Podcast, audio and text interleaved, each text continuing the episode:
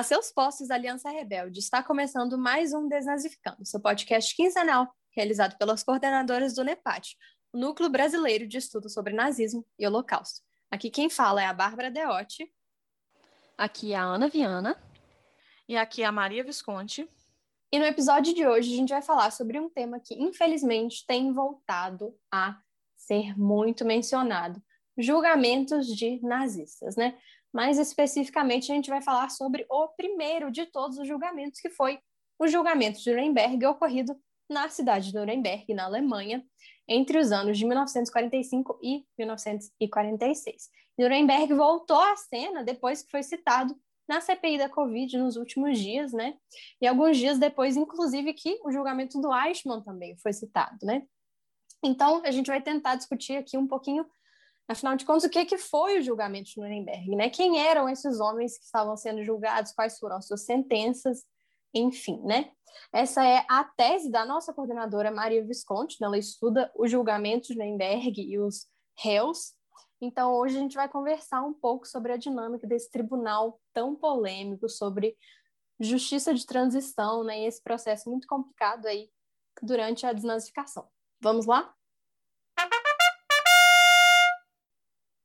Bom, gente, para começo de conversa, né, acho válido dizer que a gente já falou um pouco sobre alguns dos temas de hoje, ou temas afins, em outros episódios do podcast, né? A gente recomenda que vocês ouçam um episódio sobre a Hannah Arendt, a banalidade do mal, que a gente gravou com o professor Adriano Correia. É o nosso segundo episódio sobre o processo de desnazificação, que até hoje é o episódio mais escutado, é, e que é onde a gente também fala sobre a escolha do nome para o podcast, né? E o primeiro episódio que a gente lançou esse ano sobre culpa e responsabilidade, que também é um episódio que traz conceitos aí muito importantes para entender essa coisa toda. Um outro ponto que vale fazer um disclaimer antes da gente começar, que talvez os ouvintes tenham reparado, é que rolou uma mudança no nome aqui do núcleo. Bom, a gente já falou um pouquinho sobre isso no Instagram, então se vocês quiserem ir lá, podem conferir o post no nosso feed, mas a gente também vai explicar rapidinho aqui. Em junho de 2021, inclusive amanhã, do dia que a gente está gravando, mas não do dia que vai sair o podcast, na Unepate está completando dois anos de existência. E esse aniversário acabou coincidindo com a necessidade que a gente sentiu de fazer algumas mudanças no nosso trabalho, no nosso posicionamento aqui. Né? Nesses dois anos, desde que a gente começou, muita coisa mudou, inclusive alguns dos nossos objetivos. Né? Então, essa reformulação que a gente fez, ela começa primeiramente na nossa identificação. Então, o NEPAT deixa de ser uma sigla e passa agora a ser o nosso nome. E aí o núcleo né, vai ter uma outra nomenclatura mais adequada ao nosso trabalho atual. Núcleo Brasileiro de Estudos de Nazismo e Holocausto. Então, é esse o novo nome que vocês vão ouvir a partir de agora nas aberturas dos nossos episódios e em toda a nossa comunicação. Bom, o NEPAT, ele surgiu né, a partir da necessidade que a gente sentia de criar espaços de diálogo acadêmico no Brasil sobre as temáticas de nazismo e do Holocausto, e também de produzir conteúdos acessíveis sobre esses tópicos. Né? Então, no nosso último ano de trabalho, a gente tem se voltado e atuado nessas duas frentes, produção acadêmica e divulgação científica. É, e o nosso objetivo nessa nova fase, no nosso primeiro novo objetivo, é incentivar ainda mais a internacionalização do núcleo. Né? Então, a gente quer expandir as nossas parcerias com instituições, inclusive instituições de outros países. E não, não se preocupem, porque a nossa produção nas redes sociais, no Desasticando aqui, ela não vai parar, né? Como a gente falou, nosso trabalho continua nessas duas frentes, produção acadêmica e divulgação científica, mas a gente quer também trazer esses debates para vocês, né? Esses debates lá de fora, e tornar ainda mais acessível né, tudo que há de mais novo e mais recente na historiografia sobre nazismo e sobre o Holocausto. Inclusive, a gente quer né, continuar trazendo esses novos parceiros também para os conteúdos. Então, é, a nossa marca nova é essa, né? Todas as nossas arrobas, inclusive, mudaram. Agora é tudo NEPATBR, né? O Instagram, nepat.br, no Twitter, nepat_br, Facebook também, nepat.br, e o nosso site também mudou, agora é nepat.com.br. E o nosso novo e-mail, para terminar, nepat.br.gmail.com. É, então, a gente espera que vocês gostem dessa nova fase, que vocês apostem nessa nova fase que a gente está embarcando com o nosso trabalho e né, acompanhem a gente aí em todas as novidades. Então, agora, né, encerrado esse disclaimer, vamos falar da polêmica de hoje dos julgamentos. Bom, gente, então esperamos que vocês curtam aí essa nossa nova fase do NEPAT, né? A gente chama todo mundo para continuar acompanhando a nossa produção aqui.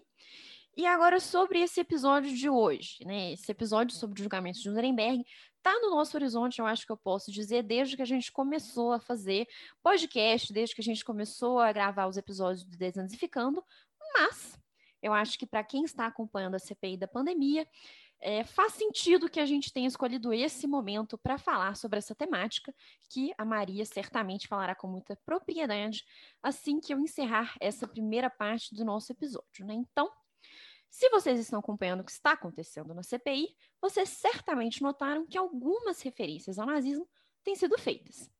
Então, como a gente comentou no início do episódio, né, como a Bárbara já apontou, foram feitas duas referências até o momento a julgamentos de nazistas.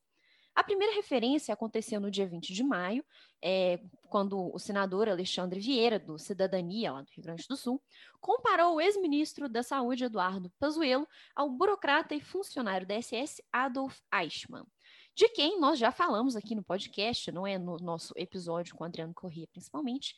Né? A gente fez alguns posts sobre o Eichmann, sobre o julgamento, que a gente vai deixar aqui na descrição para vocês também. E a gente falou sobre essa referência, bom, na verdade a Maria falou sobre essa referência ao Eichmann numa thread no Twitter. E aí a gente vai deixar para vocês o link para que vocês acessem esse conteúdo.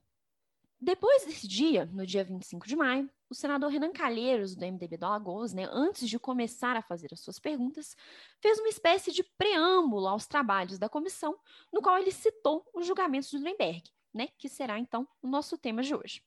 Na ocasião, o senador estava prestes a questionar a secretária de Gestão do Trabalho e da Educação na Saúde do Ministério da Saúde, a Mayara Pinheiro. Antes da gente continuar, eu acho que é válido a gente falar rapidamente sobre o que é a CPI, para que ela serve, para que a gente possa compreender melhor o contexto dessa mobilização. Então, bom, uma comissão parlamentar de inquérito é uma investigação conduzida pelo Poder Legislativo como vocês certamente já sabem, o Poder Legislativo tem como função principal, claro, legislar. Mas, além de fazer isso, ele pode também e deve fiscalizar a administração pública, a fim de garantir que ela seja realizada de forma responsável e honesta.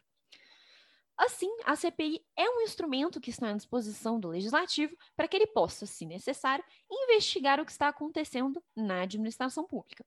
E no caso do Brasil, a Câmara Federal e o Senado podem integrar essa comissão temporária, que vai então ouvir depoimentos e tomar informações sobre um determinado assunto que seja de interesse público. E, bom, por fim, eu acho que é relevante a gente citar aqui o artigo 35 do Regimento da Câmara Federal, no qual a gente encontra, então, essa determinação acerca da finalidade de uma CPI. Então, ela é criada para investigar um fato que seja muito importante para a vida pública e para a ordem constitucional legal, econômica ou social do país. No artigo 58, parágrafo 3 da Constituição, a gente encontra né, a definição dessas CPIs. E lá está determinado que elas têm poderes de investigação, ou seja, elas podem convocar pessoas para prestarem depoimentos, podem ouvir testemunhas, requisitar informações e documentos. Ao final da CPI, é apresentado então um relatório que pode propor, por exemplo, um projeto de lei, ou pode encaminhar ao Ministério Público informações advindas da investigação que foi realizada pela CPI, para que ele então tome as providências visando aí responsabilizar esses possíveis infratores. Ou seja, uma CPI não pune ninguém, ela tem como objetivo principal investigar. A única possibilidade que existe, bom, nesse caso não é uma exclusividade da CPI, afinal de contas, né, teoricamente qualquer cidadão pode fazer isso, é o decreto de uma prisão em flagrante, desde que ache uma justificativa plausível para tal. Algo que vocês também, quem está acompanhando, certamente viu que suscitou alguns debates dentro da CPI. Então, bom, dito isso, a gente volta ao Renan Calheiros e a citação dos julgamentos de Nuremberg, que, bom, deu o que falar. O senador começou a sua fala explicando brevemente o que foram esses julgamentos e, inclusive, problematizou as ações que foram realizadas nele, buscando aí um debate sobre eles terem sido tribunais dos vencedores, né, algo que vai aparecer aí mais adiante no episódio. O senador afirmou, e aqui eu o cito, que Nuremberg, senhor presidente, se referindo ao presidente da comissão, reuniu e puniu inúmeros próceres nazistas e há muitos questionamentos até hoje que são feitos sobre o próprio julgamento. Por exemplo, se não foi um julgamento dos vencedores apenas, se a pena de morte dada como sentença não deveria ter sido apenas de prisão pelos crimes cometidos. São banalizadores importantes.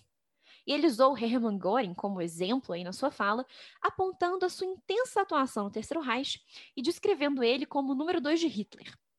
Göring, no entanto, quando julgado, e aqui eu cito novamente o senador, continuou negando tudo, enaltecendo Hitler, apresentando como salvadores da pátria, enquanto a história provou que faziam parte de uma máquina da morte. Bom, essa colocação pode ser interpretada como uma crítica à postura de algumas pessoas que estiveram ali presentes na CPI, prestando depoimentos, que afirmavam né, não saberem ou não se lembrarem de determinadas decisões que haviam sido tomadas pelo governo.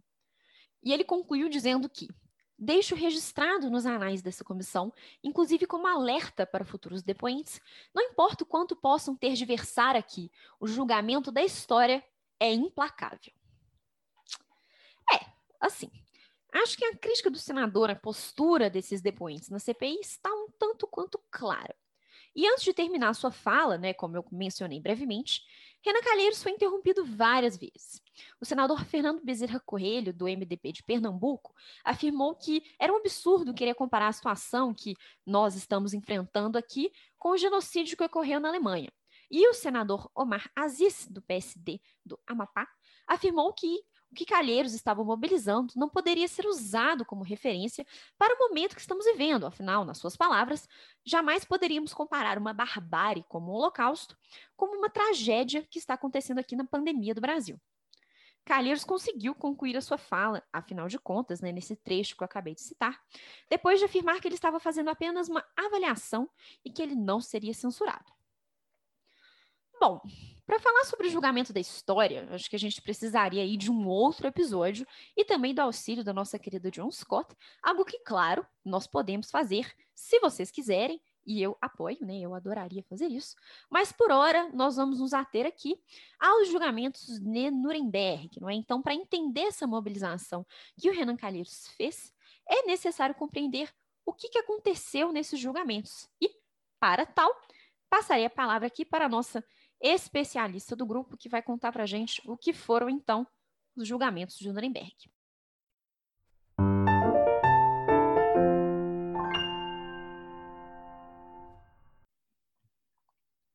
Bom, gente, só para começo de conversa, essa coisa aí de julgamento da história realmente é muito polêmico, inclusive é, tem a questão do, do julgamento da Débora Lipstadt, né, que foi julgada por falar mal de um, de um é, como eles se chamam, um revisionista, né? Mas um, na verdade, um negacionista do Holocausto, David Irving, também acho que vale um episódio para falar só sobre isso. A gente já falou sobre esse caso quando a gente indicou o filme que, que inspirou esse caso, né? Que chama Negação. É, mas é isso, assim, né? Se tem uma coisa que a gente consegue perceber é que a história não julga nada, né? E no presente a gente esquece muito dessas coisas, né? Então, assim, é isso. Mas, bom, entrando de fato no assunto do episódio, vamos lá, né? O que, que foi o julgamento de Nuremberg? Como a gente falou aí no comecinho, né, Nuremberg é o meu tema de pesquisa no doutorado, eu estou no meu último ano de doutorado, já em vias de começar a escrever a minha tese, e nesses quatro anos aí eu já mudei de, de objetivo muitas vezes, assim, sempre foi o julgamento, sempre foram os julgados, assim, né, o objetivo, mas o que eu queria fazer com isso mudou ao longo do tempo, e o último objetivo, que agora é o final mesmo, o final oficial, é tentar compreender as narrativas desses homens que foram julgados, a fim de criar arquétipos de maneiras de se esquivar da responsabilidade durante um tribunal. Então, o que eu tento, que eu pretendo conseguir fazer, né, por meio dessas falas desses homens no julgamento, e aí eu uso não só a transcrição do, do, das falas deles durante o tribunal, né, já que eles foram interrogados, como também os interrogatórios que eles foram que eles foram submetidos no começo do processo, em que eles estavam sem a presença do advogado, na verdade, esses interrogatórios foram conduzidos antes do julgamento começar, é, e as entrevistas que eles dão para o psiquiatra Leon Goldenson e o psicólogo Gilbert. É, então, utilizando toda essa gama de narrativas, eu pretendo criar uma tipologia de como esses homens se comportam e como eles apresentam as suas ações. Então, por exemplo, se a gente for pensar na banalidade do mal, aí, né, ideia que a gente já mencionou, que já tem episódio e tal, essa ideia de que eu era apenas um funcionário burocrata cumprindo meu dever, essa é uma maneira de se portar em um tribunal de desnazificação. Uma outra maneira é a maneira como o Otto Orlendorff ou Rudolf Ross é, se apresentam em Nuremberg, apesar de eles serem apenas testemunhas da acusação, eles também falam, né? E uma outra maneira de se apresentar é dizer sem problema nenhum que exterminaram centenas de milhares de pessoas. Isso também é uma outra maneira de se portar. Então, é, o meu objetivo é tentar mapear esses arquétipos, inclusive para a gente poder aplicar em outros tribunais de desnazificação, mas também em outros tribunais de maneira geral, inclusive, acho que vai ajudar a gente a entender o comportamento das pessoas que estão sendo ouvidas na CPI atualmente. Mas, bom, feita essa explicação aí, vamos lá, né? Para começar, a entender Nuremberg, a gente precisa mencionar brevemente aí o comecinho do processo de desnazificação. Como a Bárbara falou, já tem episódio mais específico sobre isso, mas vou mencionar aqui brevemente só a Conferência de Potsdam, que é importante para a gente entender isso, que ocorreu entre o dia 17 de julho e 2 de agosto de 45, na qual ficou decidido entre os representantes políticos dos países aliados, e aí a gente tem o Harry Truman dos Estados Unidos, o Churchill da Inglaterra e o Stalin da União Soviética, os próximos passos da ocupação aliada na Alemanha. E aí essa ocupação tinha quatro objetivos principais: a desmilitarização, a desnazificação, a democratização e a descartelização. Então, além das decisões é, de acordos de indenização, de reversão de todas as anexões, anexações alemãs pós-1937, aí a gente tem a anexação da Áustria, da Tchecoslováquia, dos Sudetos, e da separação né, da Alemanha com a Áustria, da divisão da Alemanha entre os aliados, entre a Alemanha Oriental, controlada pela União Soviética, e a Alemanha Ocidental, controlada no sudoeste pela França, no, no, no noroeste pelo Reino Unido e no sul pelos Estados Unidos, Além disso tudo, um dos marcos da Conferência de Potsdam foi a decisão de expurgar os nazistas da Alemanha e julgá-los.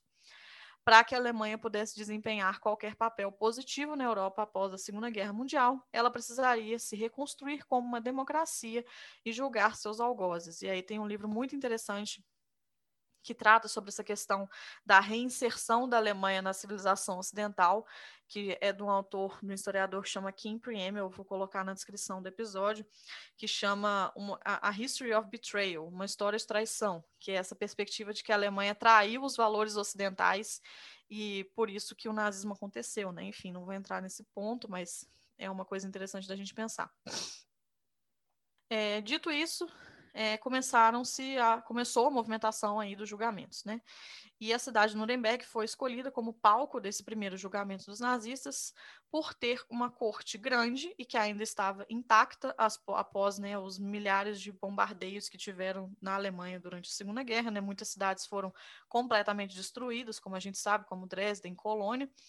É, Nuremberg também tinha um palácio da justiça com uma prisão adjacente, ainda era de fácil acesso, e além de tudo, né, um bônus ainda era tinha um simbolismo muito grande por ter sido palco das leis de Nuremberg e também dos comícios famosos do Partido Nazista.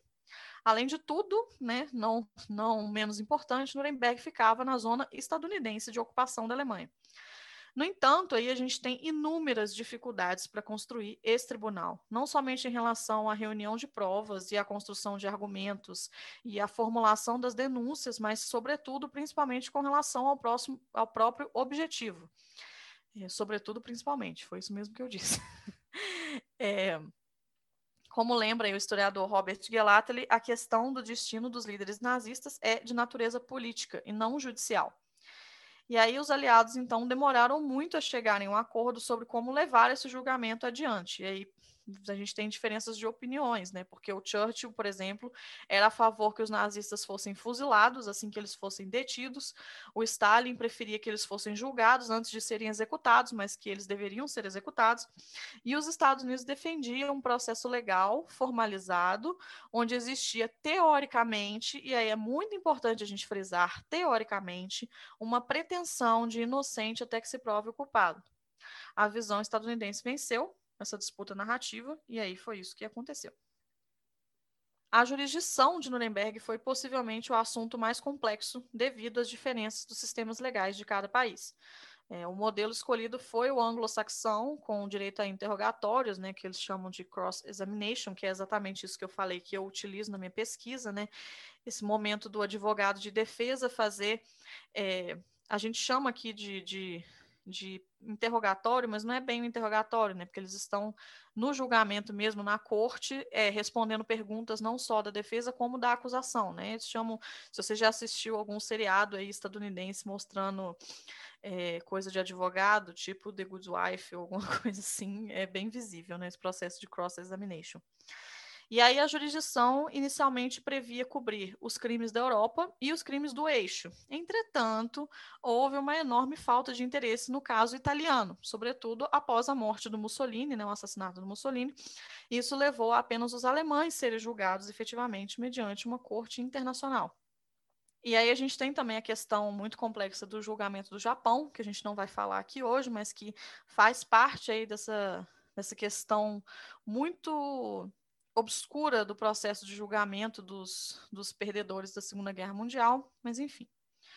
Estados Unidos e Inglaterra eram liberal-democráticos e possuíam aí naturalmente visões muito diferentes, né, para esse julgamento do que a sua aliada temporária, União Soviética. As diferenças legais entre esses países foram um problema para o consenso, mas ainda que o final tenha sido, né, o vencedor, digamos assim, tenha sido o modelo dos Estados Unidos e da Inglaterra, os réus foram privados de muitos dos direitos mais importantes garantidos pela Constituição norte-americana, como, por exemplo, a invocação da Quinta Emenda, que teria permitido que eles se recusassem a responder uma pergunta se essa pergunta pudesse incriminá-los, né? Também, de novo, fazendo referência aí, né, aos seriados de advogado e de tribunal dos Estados Unidos, é, nos, provavelmente quem acompanha isso já viu, né, algum, alguma pessoa sendo é, julgada falando, tipo, eu invoco a quinta emenda, é, que é o seu direito de não responder uma pergunta se ela puder te incriminar. Os nazistas não podiam se recusar a depor e eles foram, de fato, interrogados né, durante o, o julgamento inteiro. Só tem, acho que, um caso de um nazista que não depõe, mas mesmo assim isso foi uma decisão do advogado de defesa dele, muito mais do que os outros todos foram, foram levaram a, a sua fala, né? Bom, com relação às acusações, a gente tem questões aí muito complexas para a gente analisar. Em 8 de agosto de 1945, foram estabelecidos os parâmetros e as regras para o julgamento, ou seja, né, qual que seria a constituição do tribunal, os direitos dos réus, quais que seriam as quatro alegações da acusação. E aí, quais seriam? Alegação 1, crime de conspiração em ação criminosa. É, eles falam common plan of conspiracy, uma coisa assim. É, alegação 2, crimes contra a paz. Alegação 3, crimes de guerra. E alegação 4, crimes contra a humanidade. Alegação 1 um aí, que crime, é, crime de conspiração em ação criminosa, né, Common Plan of Conspiracy, era a menina dos olhos dos Estados Unidos e previa que, e aí estou citando aí direto do julgamento, os acusados haviam participado como líderes, organizadores, instigadores ou cúmplices de formulação ou execução de um plano comum ou conspiração para cometer ou que envolvia o cometimento de crimes contra a paz, crimes de guerra e crime contra a humanidade. Ou seja, né, era basicamente uma acusação que englobava todas as outras acusações e que pautava todo o caso estadunidense, que, ainda que por si só essa, essa acusação não se sustentasse juridicamente. Inclusive, foi a única das acusações que inocentou muito das pessoas que foram julgadas por ela. Assim. É, todos os nazistas que foram julgados por crimes de guerra foram condenados por crimes de guerra, com exceção de um ou dois. Todos os nazistas que foram julgados por crimes contra a humanidade foram condenados por crimes contra a humanidade, com exceção de um ou dois. E todos os nazistas que foram julgados por crimes contra a paz também foram condenados por crimes contra a paz, se eu não me engano. É, mas a, a, a alegação 1, muitos foram inocentados. Bom, alegação 2 de crimes contra a paz, citando novamente, indiciava os réus e vários outros que, durante muitos anos, participaram do planejamento, preparação, início e empreendimento de guerras de agressão, guerras essas que também violavam os tratados, acordos e garantias internacionais. Essa aí é uma acusação muito curiosa, né, que englobava a invasão alemã na Polônia, mas excluía totalmente o papel da União Soviética nessa invasão. Essa é mais uma das grandes contradições desse tribunal, né? A alegação 3 de crimes de guerra é, acusou, aí citando novamente, acusou os réus de possuírem um plano comum de conspiração para cometer crimes de guerra. A realização desse plano teria envolvido a prática de guerra total, que excedia as leis e costumes de guerra.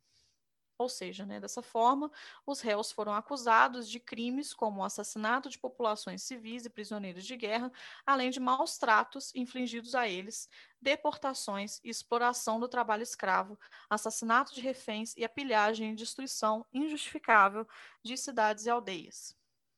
Ou seja, né, a Alemanha havia ferido é, a forma como se fazia guerra até então, né, a forma como os outros países faziam guerra. E aí a gente tem a última e mais controversa alegação, que previa crimes contra a humanidade, esse recém-criado conceito jurídico, incluindo aí, citando, assassinato, extermínio, escravização, deportação e outros atos desumanos cometidos contra populações civis antes e no decorrer da guerra, e também a perseguição por motivos políticos, raciais e religiosos na execução do ou ligada ao plano comum mencionado na acusação 1. Bom, como vocês estão vendo aí, são quatro acusações que englobam muitas coisas e muitas coisas muito complexas. É, e isso fica muito claro durante o julgamento inteiro, é, como que é confuso essa, essa, essa forma de, de julgar essas pessoas por meio dessas alegações, até porque muitos são julgados com base nas quatro alegações. Muitos são, são julgados com base em só duas, enfim. Isso aí quando eu escrever minha tese, vocês vão descobrir. eu estou tendo que fazer um mapa, um mapeamento bem grande de, de organização dessas acusações, até para eu conseguir entender como que isso funcionou. O tribunal, então, foi composto por um juiz britânico, que presidia os processos, e mais um juiz de cada país aliado. Na maioria das vezes, é o juiz britânico que fala durante o tribunal apesar de no papel aí os Estados Unidos serem os responsáveis pelas alegações 1 e 2 e a União Soviética e a França serem responsáveis pelas acusações 3 e 4, né?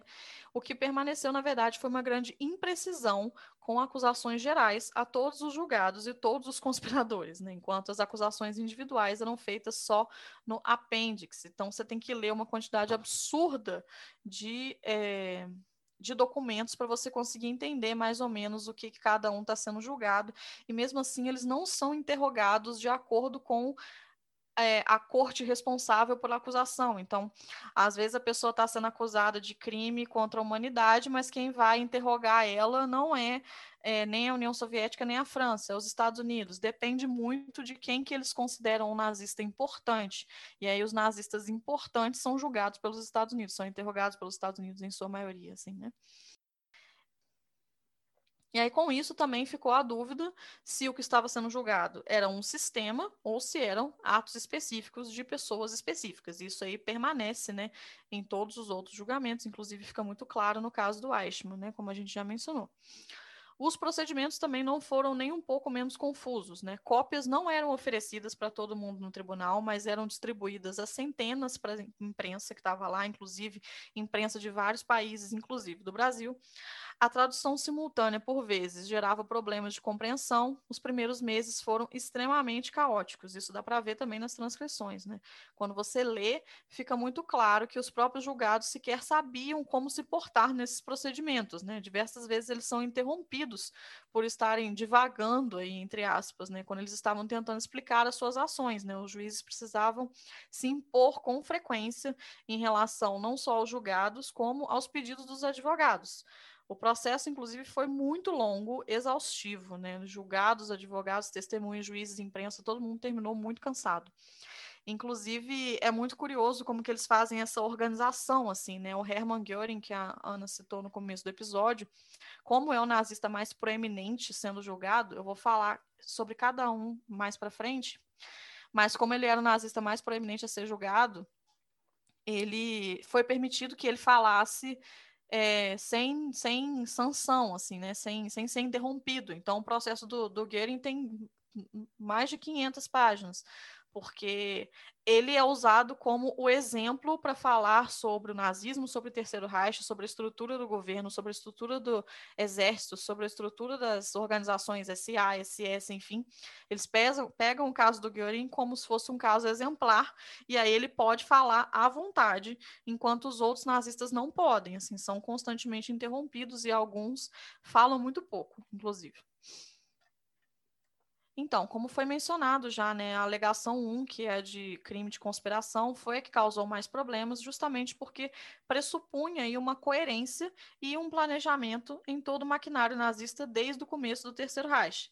A defesa, e por outro lado, usou essa acusação para explorar a noção de que o Terceiro Reich era uma máquina burocrata ineficiente, o que impossibilitava a ideia de conspiração. E os julgados, inclusive, mobilizaram muito esse argumento para reforçar que não sabiam de nada ou que tinham conhecimentos e ações limitadas dentro da administração. Caso não houvesse essa insistência na manutenção dessa alegação por parte dos Estados Unidos, talvez o tribunal fosse mais eficiente, sobretudo se a gente for pensar em fins didáticos. A acusação estadunidense, principalmente, aí citando aqui o, o Kim Priemel, procurou mostrar que havia uma intenção, desde o princípio, de cometer crimes específicos. Isso incluía o planejamento a longo prazo, não apenas de uma guerra de agressão, mas de eventos específicos, como o assassinato dos judeus. É, inclusive, só um parênteses, eu acho que é importante a gente mencionar aqui que o Holocausto é muito mobilizado em Nuremberg, apesar de não se chamar Holocausto ainda né? É, a parte, grande parte do processo da acusação se volta em é, acusar esses homens não só de ter conhecimento do processo de extermínio, como de ter participação no processo de extermínio. Os termos usados geralmente são aniquilação, extermínio ou solução final, mas é uma coisa que é mobilizada. É, talvez não como deveria, mas é mobilizado. E aí, esse autor que eu mencionei, o Kim Priemel, ele alerta aqui para escassez de debates ou reflexões acerca da escolha dos julgados. E demonstra que, para a gente, uma coisa que eu sempre falo, que a qualidade mais essencial desses homens era que eles estavam vivos, né? Já que outros grandes nomes, como o Goebbels, o Himmler e principalmente o Hitler, né, haviam morrido na guerra. Né? E esse vai ser um ponto muito importante durante todo o julgamento, sobretudo nas, nas narrativas dos réus, porque eles se justificam dizendo que quem deveria estar lá era Goebbels, Himmler, Hitler e etc., e não eles, né? Bom, aí um outro ponto também, né? Nuremberg foi um julgamento caríssimo, sobretudo se a gente pensar no trabalho gigantesco de transcrição de todos os documentos e de todo o processo, tradução simultânea em quatro línguas, né? Inglês, é, russo, alemão e francês. A filmagem dos processos, os guardas em cada cela, inclusive depois da. É, depois de um determinado momento da, da, tentativa de suicídio ou do suicídio, já não me lembro mais, de um dos julgados é, de um outro processo, não de Nuremberg, mas de um outro processo, eles colocam um guarda para cada cela, né, o que aumenta também o contingente de pessoas trabalhando para esse julgamento.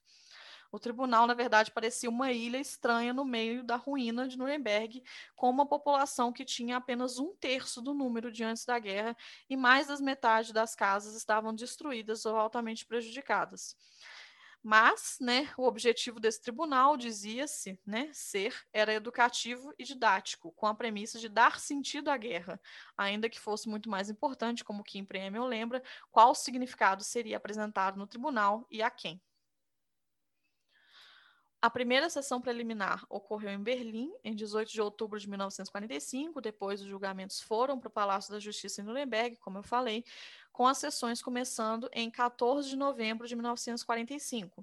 Os procedimentos legais duraram cerca de nove meses, de 22 de novembro de 45 a 31 de agosto de 1946, contando com quatro juízes e quatro promotores, todos com a sua própria equipe, ainda que, né, de novo, a equipe estadunidense fosse a mais numerosa, com cerca de 200 pessoas, enquanto a britânica tinha menos de 34 e as francesas e soviéticas eram menores ainda. O julgamento contou com 403 sessões abertas, 166 testemunhas e tradução para quatro línguas, como eu falei, né? E aí, gente, é preciso mencionar que a transcrição do julgamento completa, né, de todos os procedimentos dessas 403 sessões, é, tem 22 volumes e são 600, 700 páginas por volume. E sim, essa é uma das minhas fontes. é, inclusive, gente, não falei no começo do episódio, então vou falar agora. Todos esses documentos, esses 22 volumes de transcrição dessas 400 e tantas sessões, estão disponíveis online é, na Biblioteca do Congresso dos Estados Unidos. Na verdade, são 42 volumes, é, a documentação completa, porque esses outros 20 volumes são as provas da acusação e documentos utilizados durante o tribunal, mas de transcrição mesmo são 22, e tem uma versão também reduzida é, com oito volumes ou doze, já não me lembro, que chama Red Series, que também está nesse mesmo site. Está tudo disponível online em inglês, vou colocar para vocês aqui. E aí, enfim, foram julgados efetivamente 21 nazistas vivos, ainda que as acusações também contassem com o Martin Bormann, que foi julgado em absente, né? E dos julgados, 12 foram condenados à morte por enforcamento, três foram considerados inocentes, três foram condenados à prisão perpétua, dois foram condenados a 20 anos de prisão, e um a 15 anos de prisão, e um a 10 anos de prisão.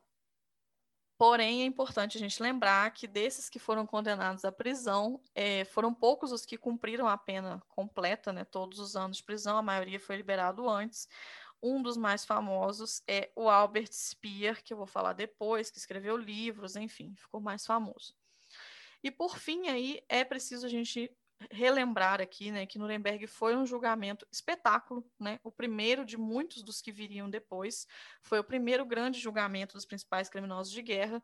As pessoas, em sua maioria, foram realmente pegas de surpresa com o que foi revelado durante o tribunal, principalmente com relação ao extermínio, e ainda hoje alvo de muitos debates, né, como a Ana bem mencionou, estamos falando de Nuremberg em 2021 no Brasil. E, de novo, né, tem essa questão aí muito complexa que os positivistas legais sempre ressaltam, que é essa questão do julgamento não possuir validade por não ter sido baseado no direito internacional vigente na época ou por ser considerado justiça de vencedores. E aí aqui é importante também fazer um adendo de que a acusação de crimes contra a humanidade é, é um conceito que foi criado após o crime ter acontecido né? Assim, é, não existia esse, esse, essa acusação, esse conceito, crime contra a humanidade, enquanto esses crimes estavam acontecendo. Então, isso também foi um argumento, é, não só da defesa, como de muitos, muitas pessoas que estudam direito, para falar sobre uma das grandes problemáticas de Nuremberg, né? Que é esses homens estão sendo acusados de uma coisa que não era. É, legalmente acusável naquele momento. Não estamos dizendo que não era moralmente, né, humanamente acusável, mas não era legalmente, não estava previsto aí nas leis.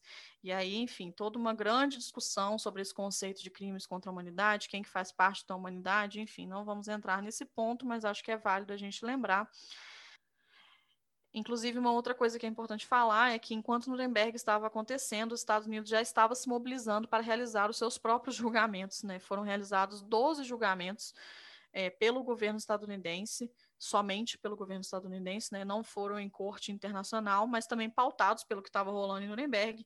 E aí foram julgadas categorias de nazistas. Né? Então, a gente tem o julgamento dos médicos, os julgamentos dos militares, os julgamentos da SS julgamento dos empresários, enfim. É, e aí é todo um outro processo. Esse também está disponível online, mas em versão reduzida. A versão completa das transcrições desses 12 julgamentos só está disponível é, nos Estados Unidos mesmo, né, no Museu do Holocausto de Washington.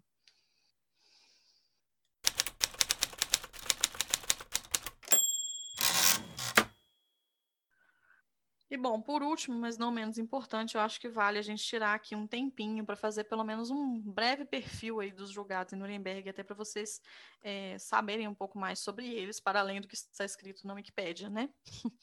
Como eu mencionei, né, foram julgados 21 nazistas vivos, e aí a gente tem, em primeiro lugar, o Hermann Göring, que eu já mencionei, que a Ana já mencionou, que era o mais proeminente nazista sendo julgado, né, o membro mais importante do alto escalão que ainda estava vivo. Ele era comandante-chefe da Força Aérea Alemã, a Luftwaffe, fundador da Gestapo, ministro encarregado de boa parte da Organização Econômica Alemã para a Segunda Guerra Mundial, Reichsmarschall, que significa né, o mais alto posto de comando das Forças Armadas, presidente do Reichstag, que é o parlamento alemão, líder do Partido Nacional Socialista, primeiro-ministro da Prússia, assessor em todos os gabinetes do Terceiro Reich e apontado por Hitler como seu sucessor de 41 até 45, quando eles tiveram aí uma treta e, e aí quem virou o sucessor seria o Karl Donitz, que eu vou falar depois. Ele foi julgado em Nuremberg por todas as acusações, plano de conspiração, crime contra a paz, crime de guerra, crime contra a humanidade, foi considerado culpado pelas quatro acusações e sentenciado à morte por enforcamento, porém conseguiu se suicidar na sua cela no dia 15 de outubro de 1946, véspera da sua execução, né? O caso do Göring realmente é muito curioso, porque como foi bem falado na CPI, né, eles não só a acusação o coloca como nazista por excelência, né, do qual vai ser tipo um exemplo, mas ele também se coloca nessa posição, né, e ele utiliza essa posição para defender o Terceiro Reich de muitas maneiras, né, para defender o que foi feito. Ele tenta apresentar o nazismo como um governo como outro qualquer, que teve coisas boas e que teve coisas ruins, assim, em muitos momentos defende o Hitler, defende a ideologia nazista, enfim é um caso bem específico e é o caso que abre o julgamento, né? Então, por si só, já é bem complexo. Outra pessoa importante julgada em Nuremberg é William, Wilhelm Keitel, que é general, marechal de campo, chefe de comando das Forças Armadas e conselheiro militar de Adolf Hitler, pessoinha da qual eu já fiz um artigo sobre. Vou colocar aqui para vocês também, se tiverem interesse de ler sobre o caso do Keitel. Ele foi julgado em Nuremberg por crimes de conspiração, crimes contra a paz e crimes de guerra e crimes contra a humanidade. Ou seja, as quatro acusações, foi considerado culpado das quatro e foi enforcado em 16 de outubro de 1946, junto com os outros nazistas, depois de ter seu pedido por morte de fuzilamento negado. Por que, que ele pediu isso? Né? Porque era uma morte mais honrosa e mais tradicional do ponto de vista militar. É, não só ele, como, se eu não me engano, o Jodel também pede, não sei se tem mais gente, já não me lembro, pede para ser morto dessa forma e o pedido é recusado. E aí é, é muito muito perceptível como que ele é um caso muito clássico de um militar, assim, sendo julgado, ele demonstra a influência da obediência militar e da lógica de comando das Forças Armadas na forma como ele fala, na forma como ele se porta, e de maneira similar a outros nazistas do bloco militar que estavam sendo julgados, inclusive de nazistas que vão ser julgados posteriormente pelos Estados Unidos nesse julgamento militar que eu comentei. A gente tem aí o Hans Frank, que é o caso que eu acho que é o mais doido de todos, advogado pessoal de Hitler e do Partido Nazista, governador-geral da Polônia ocupada de 1939 a 1945, foi julgado em Nuremberg pelas quatro acusações, considerado culpado apenas por crimes de guerra e crimes contra a humanidade e condenado à morte e enforcado, junto com os outros nazistas.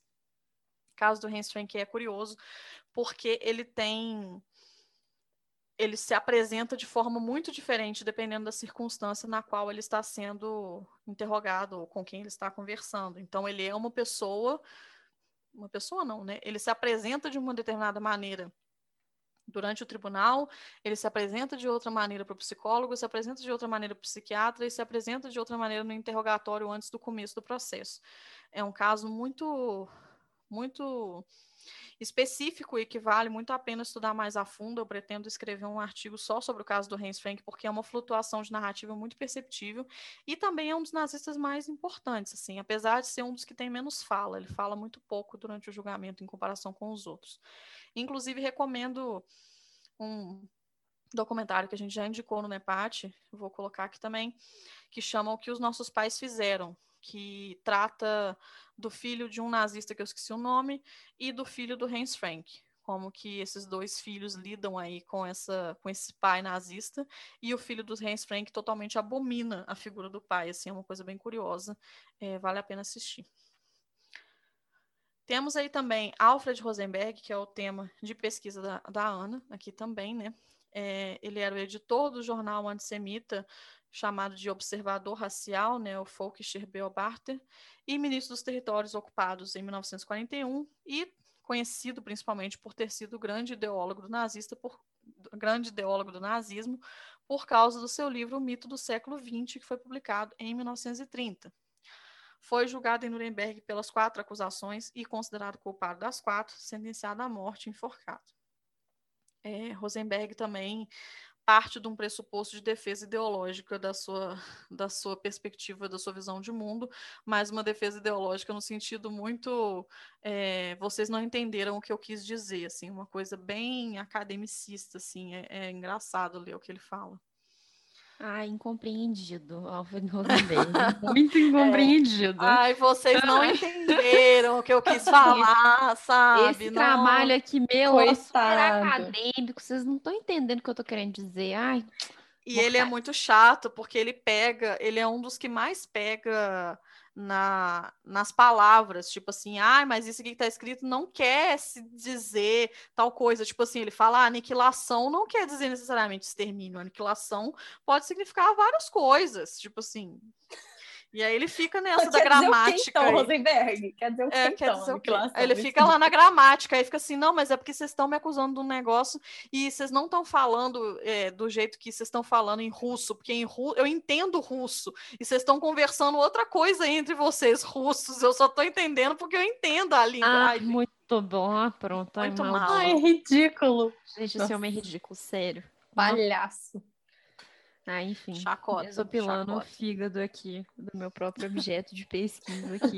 Sofrendo com as consequências das minhas ações, enfim. Sofrendo. Pode continuar, maldição. É, bom, temos também aí o Joaquim von Ribbentrop, que era o ministro das, das Relações Exteriores de 1938 a 1945. Ficou famoso aí pelo Pacto Ribbentrop-Molotov, que foi o pacto de não agressão entre a Alemanha e a União Soviética em agosto de 39, que, enfim, altas tretas e culminou com a invasão da Polônia né, e o começo da Segunda Guerra Mundial foi julgado em Nuremberg pelos quatro, pelas quatro acusações e foi considerado culpado das quatro, condenado à morte e enforcado. É, o Ribbentrop é um caso muito clássico de defesa até o final do Adolf Hitler, assim. E isso é uma das coisas que mais me intriga na pesquisa, é ver essa galera no corredor da morte defendendo o Hitler até o final, assim, é uma coisa que é muito bizarra, porque não tem motivo, né? Assim, você defender uma pessoa que não está ali e que justamente por ela não estar ali, você poderia colocar a culpa nela, né? Tipo assim, você poderia falar assim: "Ah, não, foi o Hitler que mandou, foi o Hitler que fez, o Hitler era horrível". E, e, até agora nenhum deles fez isso, e tem muitos que defendem o Hitler mesmo. Ribbentrop é um caso, um caso desses, assim. É, ele fala para o psiquiatra que se o Hitler chegasse para ele agora e, e, falasse qualquer coisa, ele iria obedecer ainda. Assim, ele ainda estava sob o efeito da figura do Hitler, enfim, né? Um demônio. Temos aí um outro caso que eu acho engraçadíssimo, que é o Ernest Kaltenbrunner, que era oficial da polícia, chefe do escritório, não vou nem tentar falar esse nome, conhecido como RSHA, que é o escritório principal de segurança do Reich, uma organização enorme que controlava a polícia, a Gestapo, os órgãos de segurança e a administração de 39 até 45. O Kaltenbrunner foi o sucessor do Reinhard Heinrich, que a gente já fez post sobre ele, inclusive, era o homem com a patente da SS mais alta no banco dos réus daquele tribunal e diretamente responsável pelos campos de extermínio.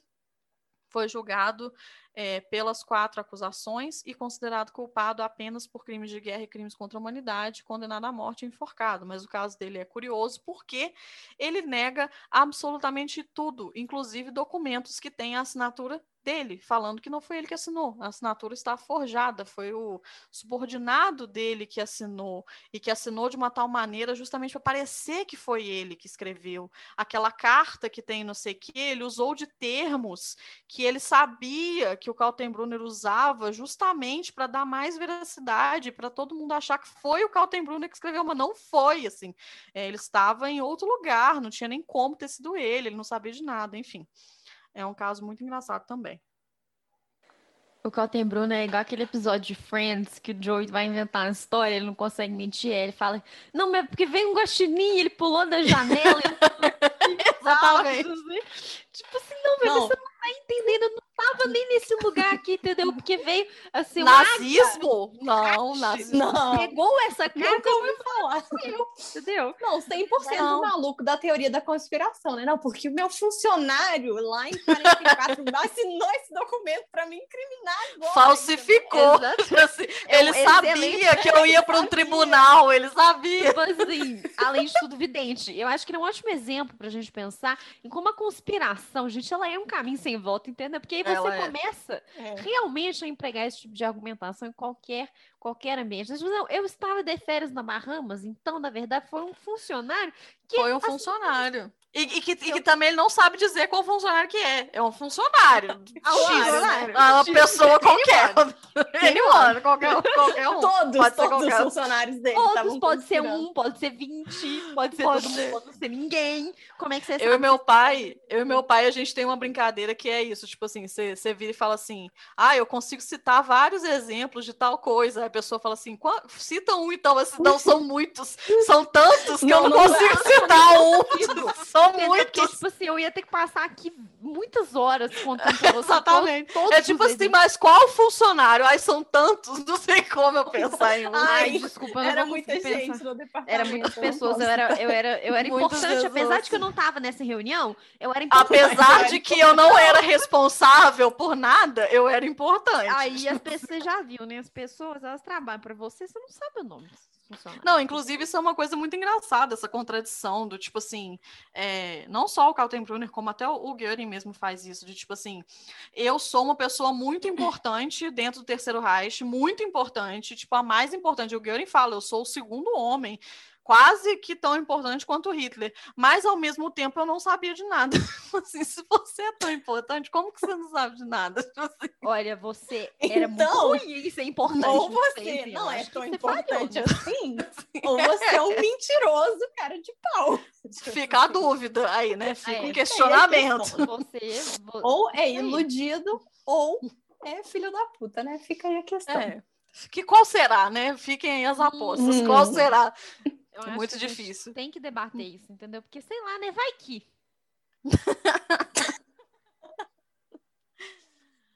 Mas, bom, saco. vamos lá, né? Mais gente, vamos lá. Agora eu vou começar a diminuir as minhas explicações, porque eu ainda não cheguei nessas pessoas ainda na transcrição. Então vai ficar menor a partir de agora, tá, gente? Vocês vejam que agora tá uma análise muito rica, daqui a pouco não vai ficar mais. Vamos lá.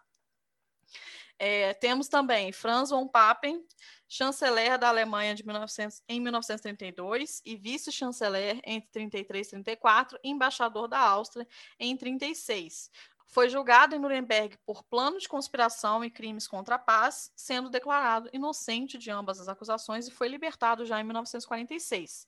No ano seguinte, ele foi reclassificado como criminoso por um tribunal alemão de desnazificação e foi condenado a oito anos em um campo de trabalho, por, mas, porém, todavia, no entanto, foi liberado após dois anos de trabalho, ou seja, né, não cumpriu pena nenhuma, e escreveu suas memórias em 1953.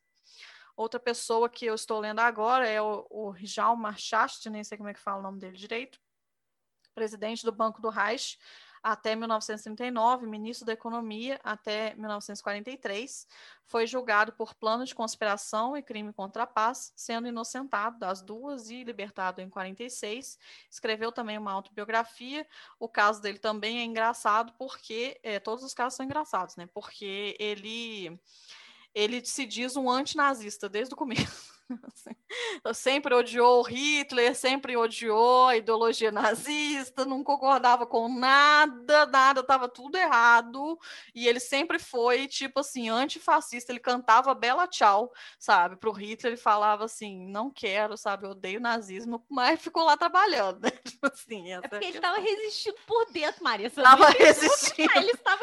Quinta colunista, quinta colunista. Entendeu? Lá dentro O, o do- da antifascista organização. Foi entendeu? antifascista. Kiel Marchart, Ah, o maior antifascista pessoas da aí. Alemanha. E- Ele, ele, can- ele O ouvia maior. Marceleza no iPod e você tá esticando o homem porque ele estava Coitado, sabe? Ele foi inocentado, sabe? Se ele foi inocentado, realmente, ele é. não fez nada. Nada não fez demais. Não, nada. nunca colaborou com o governo nazista. Nunca colaborou. Nunca. Nossa, não tô entendendo. Não tô entendendo.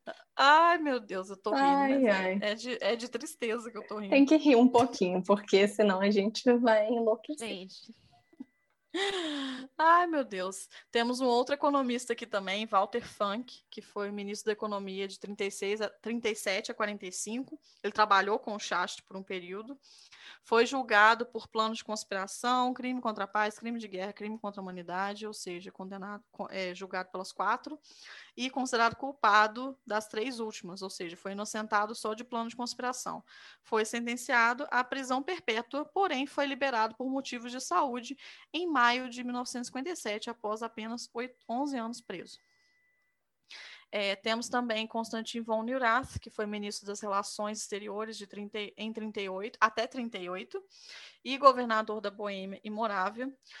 Foi julgado pelos quatro pelas quatro acusações em Nuremberg, considerado culpado das quatro.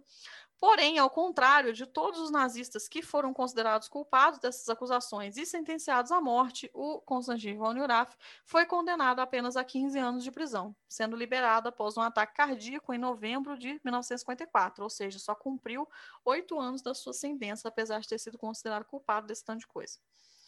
Temos o Baldur von Schirach, que também é um caso legal, que era líder da juventude literista e a partir de 1940 também foi governador de Viena, foi julgado por planos de conspiração e crime contra a humanidade, sendo considerado culpado apenas da última acusação de crime contra a humanidade, sentenciado a 20 anos de prisão. Foi liberado após cumprir a pena inteira em setembro de 66 e escreveu uma, uma autobiografia que, curiosamente, é denominada Eu Acreditei em Hitler. E aí fica essa questão aí, né, para a gente pensar. É, temos também Karl Donitz, que, como eu mencionei, né, foi, o, foi o sucessor do Hitler no testamento final do Hitler, depois que ele tretou com o Göring. Ele era comandante em chefe da Marinha Alemã e almirante. Ele foi julgado por plano de conspiração, crimes contra a paz e crimes de guerra passa o julgamento inteiro tendo certeza que vai ser inocentado, porém foi considerado culpado de crimes contra a paz e crimes de guerra e condenado a 10 anos de prisão. Cumpriu a pena toda, foi liberado em outubro de 56 e escreveu também uma autobiografia.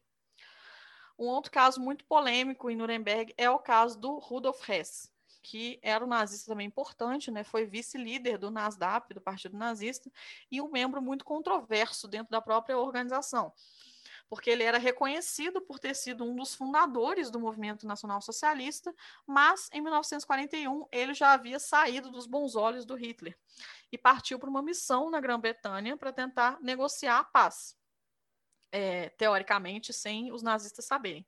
Foi capturado, tornado prisioneiro até o final da guerra e foi julgado em Nuremberg pelas quatro acusações. E ele foi considerado culpado por plano de conspiração e crimes contra a paz e sentenciado à prisão perpétua, permanecendo preso até o seu suicídio em 1987. Ele já havia, inclusive, tentado se suicidar enquanto ainda era prisioneiro na Grã-Bretanha em 1942, outra vez em 1943, e ao longo desses anos fez greves de fome e foi diagnosticado como instável e com tendências paranoia e por isso que o caso dele é muito complexo. Ficou conhecido, gera debates até os dias atuais, porque Rez havia se declarado como mentalmente incapacitado para ser julgado.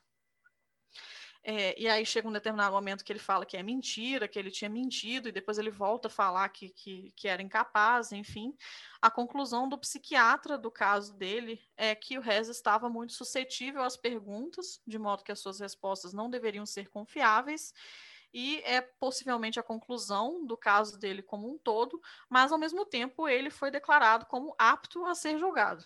A gente não sabe, né? não tem como a gente saber se ele estava fingindo um desequilíbrio mental, mas há aí um consenso entre uma boa parte de historiadores de que ele estava de fato realmente assim sofrendo mentalmente no momento do julgamento e que ele deveria ser considerado incapaz e ter sido levado a uma clínica psiquiátrica, ou pelo menos ter tido um atendimento psiquiátrico mais, é, mais específico para o caso dele, né? Sobretudo se a gente levar em consideração aí tantas tentativas de suicídio E aí cabe aí o questionamento de que tipo de tratamento esses prisioneiros estavam tendo em Nuremberg, né? Porque o caso do Hess foi facilmente desconsiderado no tribunal como pressuposto de mentira, simplesmente porque ah, ele foi avaliado pelo psiquiatra designado. Enfim, é um caso muito complexo da gente entender, não estou dando uma resposta aqui, não, mas eu acho que, que vale a gente pensar.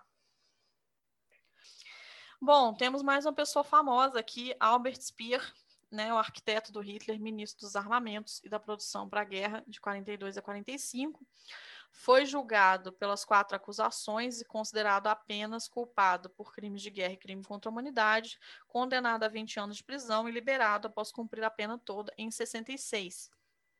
E aí ele tem três autoproduções, duas que ele escreveu, né, que é os Diários de Spandau e o Inside the Third Reich, né, dentro do Terceiro Reich. E aí a gente também tem uma coletânea das entrevistas realizadas pela jornalista Gita Sereni no livro que ela fez chamado Albert Speer e sua luta com a verdade. A Gita Sereni é famosa porque também fez entrevistas com o Franz Stengel, é, num livro que chama Into the, Into the Darkness, acho que chama isso.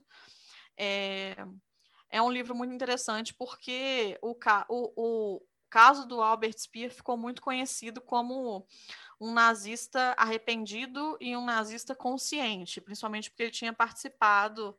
Aí eu não tenho certeza se a gente tem evidências disso, realmente não sei, porque ainda não cheguei no caso dele, mas teoricamente ele tinha participado da tentativa de assassinato do Hitler em 44. Pelo menos é o que ele disse. Eu realmente não investiguei ainda essa parte, mas Independentemente disso, ele ficou famoso como um nazista antinazista, um nazista arrependido, enfim. E todo mundo comprou esse discurso, né? E a Guida Sereni, quando vai entrevistar ele, ela também tinha comprado um pouco esse discurso. É, e aí ele passa, o livro tem 900 páginas, ele passa o livro todo boa parte, né, é, ainda reafirmando isso, mas ao longo das entrevistas ela consegue perceber que, na verdade, ele não se arrependia de nada, ele sempre tinha sido nazista, e é isso mesmo, né? Por isso que chama Albert Speer Sua Luta com a Verdade. Vale muito a pena ler esse livro, porém só tem na estante virtual. É, temos William Frick, que foi ministro do interior na Alemanha, de 33 a 43, julgado pelas quatro acusações, sendo considerado culpado de crimes contra a paz, crimes de guerra, crime contra a humanidade, enforcado em 16 de outubro de 46 Fritz Sackel, que era plenipotenciário geral para emprego de trabalhadores do Reich de 42 a 45, responsável pelos prisioneiros de guerra e pelo trabalho escravo utilizado pela Alemanha durante a guerra, e foi considerado julga é, foi julgado em Nuremberg pelas quatro acusações, foi considerado culpado por crimes de guerra e crime contra a humanidade e foi condenado à morte. Temos também mais um membro das Forças Armadas alemãs, Alfred Jodl, que era chefe das operações das Forças Armadas e foi julgado pelas quatro acusações. Foi sentenciado à morte é, em 16 de outubro de 46, porém, é, ele foi exonerado por uma corte alemã de desnazificação em 1953, sendo inocentado dos seus crimes, porém já estava morto, né? Então, assim, não sei que diferença faz. É, Julius Streicher, também um nazista bem famoso, julgado em Nuremberg, né, o fundador do jornal antissemita Der Sturmer, é, cuja tiragem se iniciou em 1923 e permaneceu até o fim da guerra em 45, é, e foi basicamente por conta das suas publicações antissemitas que ele foi acusado em Nuremberg, né, por plano de conspiração e crime contra a humanidade. E aí, enquanto a gente tem a figura do Alfred Rosenberg, né, com o Volksbeobachter, né, que é o jornal do Partido Nazista, é, e era um jornal que tinha a pretensão de ser um jornal sério, né, ou pelo menos com algumas informações para a população, apesar de também ser antissemita, né?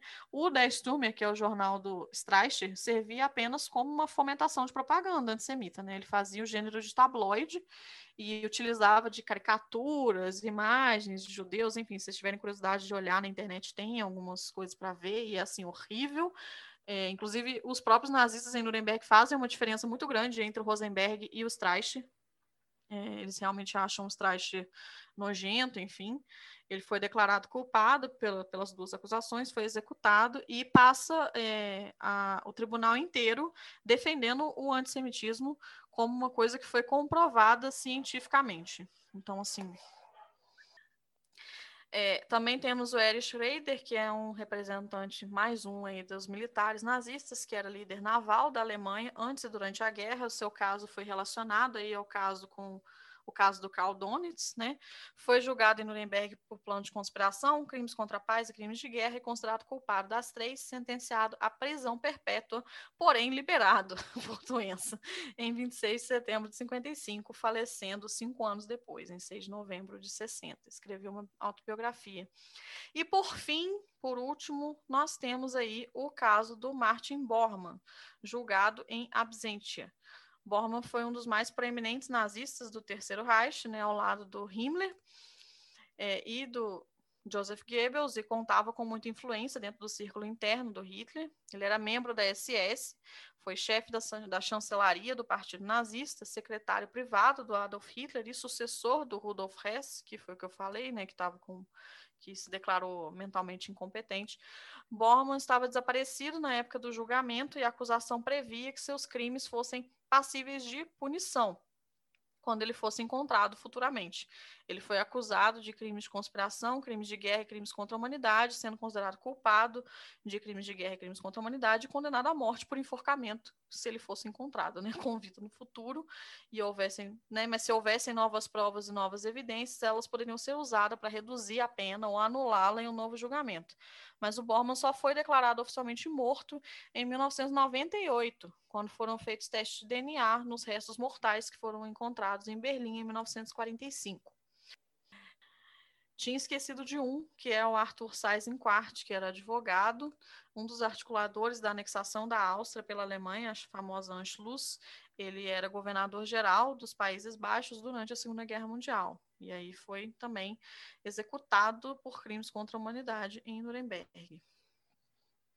Bom, assim, eu achei legal trazer essa esse panorama aí dessas mini biografias, não só é, dizer quem que eles eram, mas também trazer um pouco das percepções que eu estou tendo dessas narrativas ao longo do que eu tenho lido, assim, acho que é legal também para a gente pensar um pouco sobre isso. Enfim, no futuro eu vou ouvir esse episódio, vou ver se eu estava é, viajando ou se eu estava num bom caminho aí. a gente vai descobrir no futuro. A história me julgará.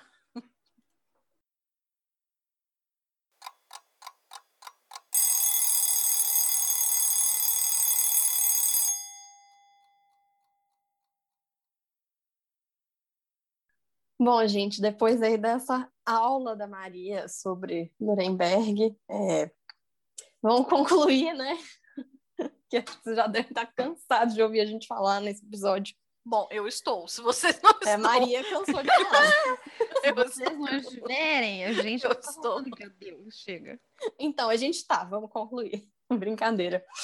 Mas, bom, né, Nuremberg aí, acho que ficou claro que foi um evento inaugural. Então, ele ditou o tom de julgamentos futuros, né? Como a Maria falou, é aí a, é a primeira vez em que aparece esse conceito de crime contra a humanidade, né? Que se tornou, assim, fundamental. E, é, como a Maria também já falou, as narrativas, né, é, as posturas adotadas pelos réus se repetem em julgamentos posteriores, né? O caso clássico do eu não sabia nada do Eichmann, do eu estava só cumprindo ordens lá em 61 e também, né, mais recentemente aí na CPI. E é, como a Maria também já mencionou, porque a Maria já falou de tudo, a gente também precisa lembrar que tiveram os julgamentos subsequentes, né, os chamados julgamentos subsequentes do Nuremberg, foram os 12 julgamentos realizados pelos Estados Unidos que não foram em corte internacional, né? Julgamentos dos médicos, dos industriais, dos militares, etc. É, e aí a grande questão, né, é que a gente não, nunca parou de julgar nazistas, né? Além desses julgamentos, tiveram vários outros posteriormente. Então, nesse sentido, é, é, muito importante a gente continuar a refletir sobre esses julgamentos posteriores, inclusive julgamentos muito recentes é, que apareceram em produções audiovisuais e que ganharam uma notoriedade muito grande na mídia. Né? A gente pode citar como exemplo, o caso do Oscar Groening, né, que é um contador do campo de Auschwitz. Ele foi julgado em 2015 aos 94 anos, né, como foi acusado de ser cúmplice do extermínio. É, a gente já indicou o documentário que chama O Contador de Auschwitz lá no Instagram, né? Já falamos um pouquinho aí desse caso. É, e aí a grande questão que aparece é qual que é a diferença política e jurídica efetiva, né? No caso do Groningen, ou seja, qual a diferença que tem entre julgar um senhor de idade tão avançada por ter sido um contador no campo de Auschwitz, assim, anos, décadas antes. Então, bom, no sentido jurídico, talvez, né, no sentido da punição, não tem muito sentido. Né? O Groningen, inclusive, morreu antes mesmo de sequer cumprir a sua sentença. Mas, é, e esse é o aspecto muito mais central, né, é justamente a questão política, que, como a Maria falou, é, foi a questão mais importante do julgamento de Nuremberg, né? Querendo ou não, tem aí essa questão política e o simbolismo do julgamento é muito forte, né? De não permissividade, da não impunidade, né? Então, no mínimo, essa dimensão aí é, é reafirmada. É, e, bom, eu tô numas, numas fritações, assim, eu tô relendo a Intérprete no momento, que foi um livro que a gente recomendou já, é, como indicação de, de literatura, e o, o livro, ele é ambientado nos julgamentos de Frankfurt am Main, em 1963, que foi um julgamento do, de nazistas que trabalharam em Auschwitz, na Alemanha, né, numa corte alemã. É, e é interessante que é, acabou que amarrou muito com o episódio de hoje essa leitura, porque é uma, da, uma das questões que aparece muito no livro é uma relutância por parte da população alemã ali do país de reabrir esse julgamento, né? De meio que reabrir os julgamentos do passado nazista, porque tem momentos em que é, os jornais, né? Assim, a, a personagem principal está lendo jornais e aí tem um discurso de, olha, o processo de desnazificação já acabou, os aliados já vieram, já julgaram, né? Então, quem é nazista já foi julgado, quem não é nazista já foi verificado, já passou pela desnazificação, a guerra acabou, o nazismo acabou, agora a gente tem que continuar a reconstruir a Alemanha, né? E vida que segue, assim. Então, tem uma, uma vontade de encerrar definitivamente esse passado e que é algo que não acontece, porque julgamentos continuam a ser feitos, né? Assim, é, inclusive porque pouquíssimos nazistas foram julgados efetivamente, né? Mesmo com o julgamento de Nuremberg, mesmo com os 12 julgamentos subsequentes, né? Pouquíssimas pessoas foram julgadas. É, e aí, para trazer alguns dados, assim, né? Acho que inclusive a gente já falou, mas vale a pena repetir. Em 45, a gente tinha 800 mil membros da SS, né? Que é a organização mais reconhecidamente, assim, que participou do extermínio nesse quesito, né? Então, é, em, até, é, de 47 até agora, 100 mil dessas pessoas foram investigadas. Delas, 6.200 foram julgadas. E só 124 foram condenadas por assassinatos. Então, são 124 prisões perpétuas entre mais de 6 mil pessoas julgadas. Então, acho que esses dados nos mostram como que essas questões são não só extremamente complexas e como, apesar né, dessa vontade de encerrar essa questão de se ter um julgamento definitivo, é, na verdade, bom, esse, esse, processo efetivo de julgamento ele nunca se encerrou, né? Assim, esse, é, e os julgamentos de Nuremberg não foram nesse sentido suficientes ou é, suficiente ou definitivo, né? E é, e aí uma coisa que é recorrente, né? Assim que aparece de certa forma é essa questão de os julgamentos sucessivos são é, amplamente televisionados e são muito explorados pela mídia, né? O que reflete talvez é, não só um desejo de vingança, mas um desejo de, de terminar esse acerto de contas que começou ali no pós-guerra, né? É, e aí a gente vai entrar, se a gente continuar a discutir essa questão, a gente vai entrar em problemas que são ainda mais sensíveis, né? Que, é, por exemplo, se a gente poderia pautar um julgamento exclusivamente na memória dos sobreviventes.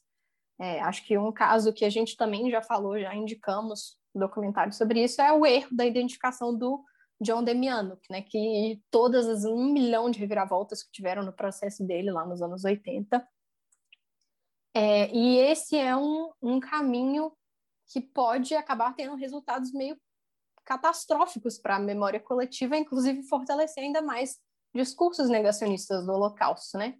Como lembra a Deborah Lipstadt, né, que enfrentou o julgamento com o Irving, né, o quão forte é a nossa evidência. É, e aí, é, acho interessante pensar uma perspectiva também de, de avanço da historiografia, né? Eu acho que é uma discussão que a gente está interessado aqui no NEPAT recentemente sobre é, arqueologia do, do Holocausto e, e aplicação de, de métodos de investigação forense para estudar, para o estudo do Holocausto, assim, para continuar é, reunindo provas desse, desse, do, desse crime, né? Efetivamente foi criminoso. Então, é, acho que pensar nisso naquele contexto e pensar nisso agora talvez tenha essa diferença, né? Mas infelizmente, é, talvez tenha sido tarde demais, né? Afinal, é, a maior parte dos perpetradores ou já morreu, ou já está muito idoso, ou nunca nem vai ser encontrado, né? Então, é mais uma questão que fica sem solução, porque muitas pessoas vão ficar efetivamente sem sequer serem julgadas, né? Então, é isso, né? A gente precisa continuar pensando nessa perspectiva de que até os dias atuais a gente ainda sente essa necessidade de, de uma catarse dos crimes nazistas, né? Desse julgamento dos vilões, dos grandes vilões da modernidade, né? E a gente precisa pensar nessa questão de que muitas vezes esses julgamentos acabam sendo feitos muito mais por uma representatividade do que por um compromisso sério realmente com a justiça, assim, né? E até hoje a gente não tem nenhuma linearidade na narrativa sobre o Terceiro Reich, muito menos sobre a compreensão desses homens que serviram ao regime nazista, né? A gente ainda tem muita dificuldade de lidar com essas noções de responsabilidade, de culpa. E aí eu acho que o estudo da Maria entra assim, fortíssimo, porque a gente descarta é, o que os nazistas têm a dizer sobre si mesmos e sobre as suas ações. Né? Os julgamentos mais recentes acabam reforçando essa ideia. É, e outra questão, só para passar a minha fala para as meninas, que apareceu também com a leitura da intérprete, porque eu não consigo ler o livro e não ficar falando sobre ele, tipo assim, 100% tempo, é, é que uma das maiores críticas que foi feita aos julgamentos de Frankfurt foi porque os, os, os réus só poderiam ser acusados dos crimes se, se a, a promotoria conseguisse provar que eles cometeram algum crime por intenção própria. Então, nesse sentido, por exemplo, só trabalhar num campo de concentração não era o suficiente para condenar aquele réu, porque, nesse sentido, ele estava cumprindo as ordens daquele governo. Então, de certa maneira, os julgamentos de Frankfurt sancionaram o governo nazista, porque considera que, bom, essa pessoa que está cumprindo apenas as ordens, está cumprindo as ordens de um governo, e, de certo, e se isso não é considerado criminoso, então, de certa forma, esse governo é válido, né? que acho que é o contrário do que foi o caso do Eichmann, em que ele foi considerado criminoso justamente porque ele estava cumprindo as ordens de um regime que foi julgado como criminoso. É, e aí queria lançar essa questão aí, né, de que, bom, é, uma pessoa que torturou e matou alguém num campo de concentração por iniciativa própria, é óbvio que ele é um criminoso, mas a pessoa que está trabalhando num campo de extermínio e simplesmente cumpre as suas ordens, ela é menos criminosa, né? Será que essa é, questão de apenas cumprir ordens, como é que a gente lida com isso, né? E acho que é, é muito relevante pensar isso tendo em vista o contexto atual, especialmente o que está aparecendo aí na CPI, né? Como é que a gente lida com essas pessoas que estão, de acordo com elas, apenas cumprindo ordens? Até, até, que, é, até que grau isso é legítimo ou não? Oh, pois é, eu queria fazer um, um adendo que no dia que teve a, a entre, entrevista, não, no dia que teve o interrogatório da Mayra, lá, a capitã cloroquina, que acho que foi o dia que falaram do, do, do Göring, não tenho certeza, É, eu fiquei pensando muito sobre, sobre isso, assim, né? É uma coisa que essa tentativa, o jeito como ela fala, né? Ela se apega muito a termos técnicos, assim, termos científicos, entre aspas, né? Da medicina. Ah, porque as recomendações da OMS X, a não sei o que lá, da bula, do não sei o que lá Y, que é, é isso, tipo assim, são maneiras de se esquivar da sua responsabilidade que não são novas. É isso que a gente estava falando. Rosenberg faz a mesma coisa, tipo, ah, vocês não entenderam. O que que eu quis dizer foi outra coisa. O fato de eu ter dito isso e você ter interpretado aquilo não significa que o que eu disse foi aquilo, significa que você interpretou isso dessa forma. E não foi isso que eu quis dizer. A gente tem isso, aí a gente também tem essa questão do próprio Pazuello, que, né, tipo, essa defesa do, do, do, essa negação de citar o Bolsonaro, ou de quando cita, tira a responsabilidade do Bolsonaro também, né, é isso que eu, que eu comentei, tipo assim, é, é a galera na, na, na, na cabeça na forca, falando, tipo, não, Hitler nunca teria mandado matar os judeus, eu não acredito nisso, tipo assim, e, e, e é isso, tipo, como que você vai lidar com isso, assim, né, é, sendo que no nosso país a gente ainda tem um agravante que é gravíssimo, que é a gente não fez justiça de transição nesse país, né? Tipo assim, a gente não fez. A gente está aqui, né, falando de todos os problemas da desnazificação, que são enormes, são vários, mas pelo menos teve alguma coisa, né? Teve tribunal de desnazificação. Os nazistas foram julgados, né? Pelo menos uma parte deles, enfim, alguma coisa aconteceu. Tem problemas? Tem. Não é o ideal? Não. Mas a gente não fez nem isso, né, velho? A gente tem rua com nome de militar até hoje. Tipo assim, é... não sei se, se, os nossos ouvintes é, ouviram o caso Evandro, ouviram quando o Mizanzuki lançou e também a, a série na, na Globoplay. Mostra muito isso, né? Os resquícios da ditadura no Brasil são muito bizarros. E, e, essa coisa da CPI também mostra isso, né? Essa impunidade. Eles acham que eles vão sair dali sem acontecer nada, porque existe uma cultura de impunidade dessa galera, e é isso aí, não acontece nada, sabe? E o que é o negócio que a Bárbara tava falando, né? Tipo, Nesse caso da CPI é ainda pior, porque tem evidências, tipo assim, muito mais palpáveis, sabe? Tipo, a pessoa vira e fala assim, não, eu não falei tal coisa. Aí tem o vídeo da pessoa falando, tipo assim, tem um vídeo, cara. E aí a pessoa, não, mas não, não, nesse vídeo é mentira. Tipo assim, sabe? Tipo, são evidências muito, muito. E o negócio é que o ponto não é a negação da evidência, é porque eles não se importam, sabe? Tipo, se se é óbvio que aquilo é uma mentira, a questão nem é essa tanto. Eles sabem que não vai dar em nada, sabe? Eles sabem que não vai acontecer nada e sei lá. É, e eu acho que, assim, gente, é claro que tem essas críticas a Nuremberg, mas eu acho que nesse sentido o aspecto político do julgamento ele é fundamental e só o fato de estar tendo uma averiguação do que aconteceu durante a pandemia também é fundamental. Em certo sentido, o julgamento ele tem algo de espetáculo, né?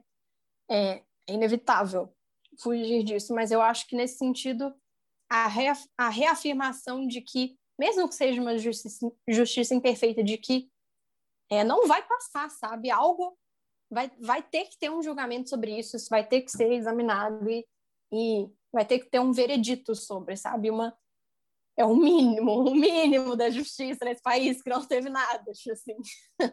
Então, esse, é, esse aspecto político de Nuremberg é muito, muito importante pensar sobre isso. É, e, e, que é justamente o caso do, do Oscar Groening, né? Assim, faz diferença ele receber uma sentença? Não, mas sim, faz sim. É muito importante.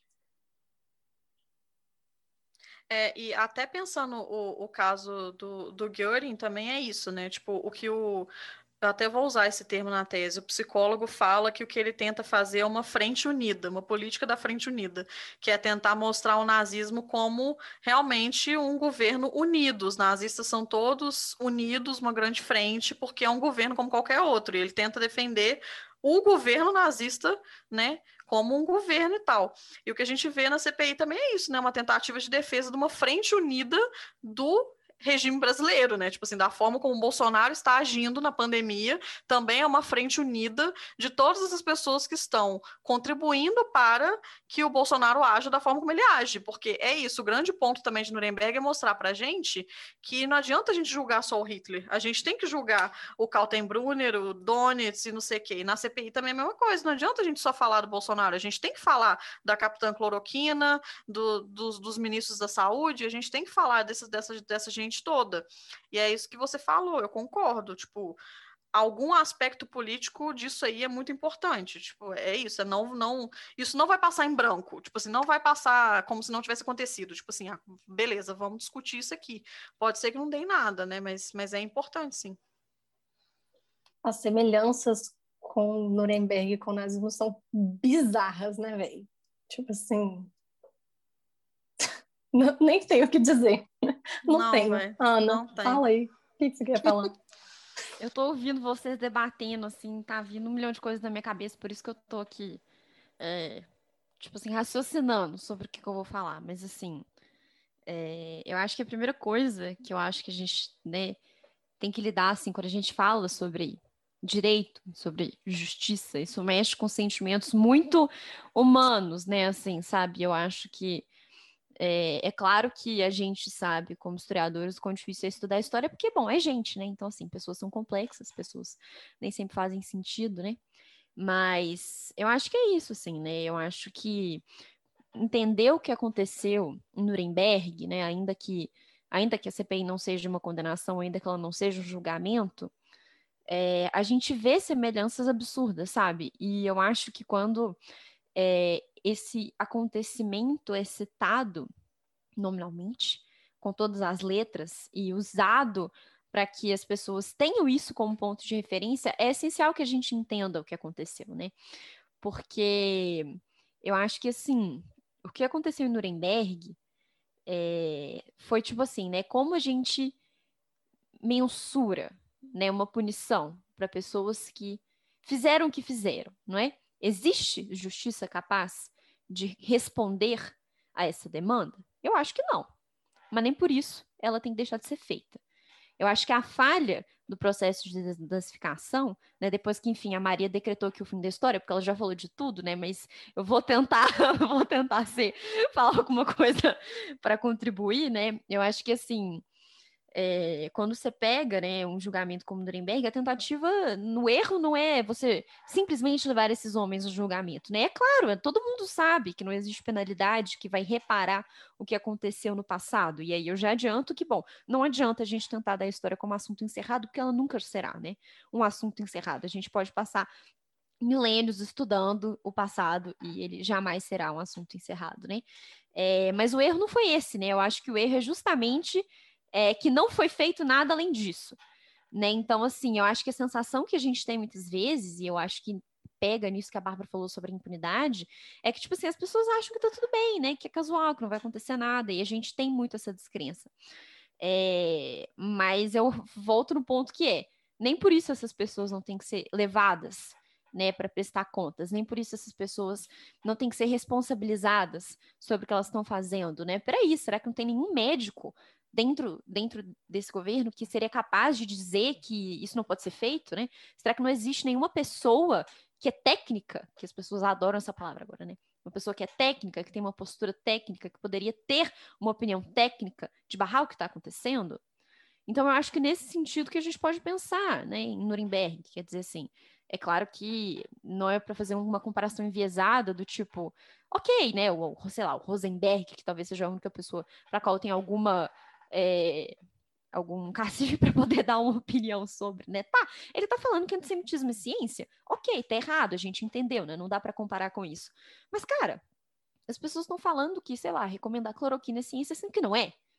O, o quão distante nós estamos disso ainda? Né, o quão distante né, nós estamos dessa sociedade que produziu esses homens, que produziu esses médicos que experimentaram com pessoas em Auschwitz, né, a sociedade que produziu Mengele é, talvez não esteja tão distante de nós. Né? Então, assim, eu acho que é importante também a gente sair um pouco, né? Uma coisa que a gente estava conversando informalmente num outro contexto, mas que me veio também ouvindo é. Eu acho que talvez seja importante a gente sair dessa fetichização de achar que era todo mundo maluco e começar a levar essas pessoas a sério, porque o que Mengele fez, fez em nome da ciência. Entende?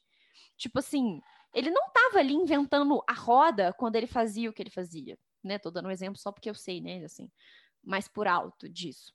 Então, assim, eu acho que é essencial, né, depois de ter falado tudo isso aqui nesse episódio, que a gente compreenda o que, o que foi esse julgamento, né? Foi um espetáculo? Foi. Mas a CPI é um espetáculo? É. Mas isso não faz dele, né, nem, nem fez dos julgamentos, nem fará da CPI menos necessário né, ainda que a única tentativa seja de esclarecer o que está acontecendo, é justamente desse esclarecimento que a gente precisa para que a gente possa fazer escolhas diferentes no futuro próximo, né, que cada vez se aproxima, e ainda assim as pessoas estão aqui, é, tipo, questionando determinadas coisas que, poxa vida, né, não é século XXI, não é a era da ciência, entende? Então, assim, eu acho que é isso, né, eu acho que a gente certamente voltará a esse assunto ainda, talvez com outra pegada, né? Depois que a gente debater John Scott, né? Pensar em como a história está sendo mobilizada nesse momento, porque eu acho que é essencial, não é? Então, do mesmo modo que, sei lá, né? Quando, sei lá, Fidel Castro falou que a história o absolveria quando ele foi prestar um depoimento, não é? Eu acho que quando Renan Calheiros evoca, não é que no futuro a história também terá algo a dizer sobre sobre esse, sobre esse acontecimento, né? Eu acho que isso em si já denota o quanto a CPI está sendo importante, assim, né? Ainda que a gente não saiba, né, o que vai acontecer, se alguma denúncia vai ser encaminhada ou não ao Ministério Público, ela é importante discursivamente e historicamente, né? Como a Bárbara já falou, é importante que isso esteja acontecendo, não é? Até porque isso nos chama atenção para uma última coisa que eu vou parar de falar agora, porque né, a gente já está aqui falando mil anos e eu agora fiquei falando mil anos também. Que é assim: qual é a história que vai ficar, não é? Eu acho que essa talvez seja a grande questão. Não é tipo assim, porque o que a gente está fazendo aqui hoje, a gente está lutando para que a história seja construída no futuro sobre esse acontecimento, porque, bom, será um acontecimento passado em breve, né? É, para que a história sobre isso não corrobore para o que as pessoas estão tentando ver que está acontecendo, né? Então, tipo assim, qual é o ensinamento, digamos assim, né? Meio história mestra da vida, mas assim, o que, que a gente tira dessa história? Né? Se Nuremberg não tivesse acontecido, o que, que teria ficado para nós? Não é? Qual é a história que está sendo produzida? O que nós estamos fazendo aqui hoje é tentar esclarecer uma situação para que talvez no futuro a nossa história possa ser construída de forma a colaborar para uma estrutura mais democrática do que a que a gente está vivendo, né? Então eu acho que isso é muito importante da gente ter em vista, né? Quando a gente analisa historicamente o passado, quando a gente vai ao passado com os recursos que a gente tem, é justamente para tentar entender o que aconteceu e tirar daquilo uma interpretação porque, bom, a história ela é poder, que corrobore para que a gente desconstrua as estruturas que perpetuam as coisas ruins que estão acontecendo. Por exemplo, o genocídio, não é? Então, eu acho que isso também é muito importante, né? Eu acho que a evocação que o Calheiros fez foi muito acertada nesse sentido. É? Do mesmo modo que talvez os genocidas tenham sido julgados no passado, a gente esteja diante de uma oportunidade de fazer isso. Chega divaguei. Oh, e só mais um ponto também, eu acho que é muito importante a gente lembrar que, que essa coisa que você mencionou da ciência, a gente vai ter um episódio para falar sobre isso, mas é importante dizer, né? A gente tem essa impressão muito falsa de que a ciência é uma coisa isenta, tipo assim, ah, a ciência está num patamar X, e tipo assim, não, não está, sabe? Não está. Esses médicos, e, e outra coisa também, médico não é cientista, né? É importante também falar isso. A pessoa que é médica, ela simplesmente fez faculdade de medicina, ela não é cientista cientista. Cientista é quem aplica método científico, quem faz pesquisa, quem estuda ciência. É, médico pode ser cientista? Pode, mas não é necessariamente, né? E o não caso da Clapta da Capitã Cloroquina é exatamente isso. Ela fica tentando mostrar termos técnicos, mas o que ela está fazendo não é ciência, né? Não é ciência. Então, e não é, e mesmo se fosse, também não seria uma ciência desinteressada, porque é isso, Mengele é, não era um cientista diferente de outros cientistas, né? O fato dele ser nazista e dele ter feito as coisas que ele fez, não significa que dentro do contexto da ciência do século XX, ele não estava adequado, porque ele estava, né? As pessoas estavam fazendo coisas muito similares em outros países, inclusive no abençoado Estados Unidos, né? Então, assim, é, eu acho que é muito importante a gente ter isso em mente, E, e, pensar nessas consequências desses discursos. Eu acho que a gente vai ter que depois olhar para isso e ver, tipo assim, como que essas pessoas estão tentando se esquivar dessa responsabilidade, porque eu acho que o ponto principal é também entender que é óbvio que se você está num julgamento, você está tentando se esquivar, né, da sua responsabilidade, porque você está tentando evitar a sua pena, isso é óbvio, né, uma pena máxima ou qualquer pena que, te, que, que exista.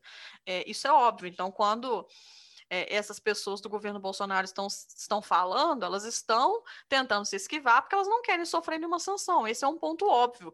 Mas a questão é como elas estão fazendo isso? Qual que é o jeito que elas estão fazendo isso? Qual o discurso que elas estão mobilizando na hora que elas estão fazendo isso?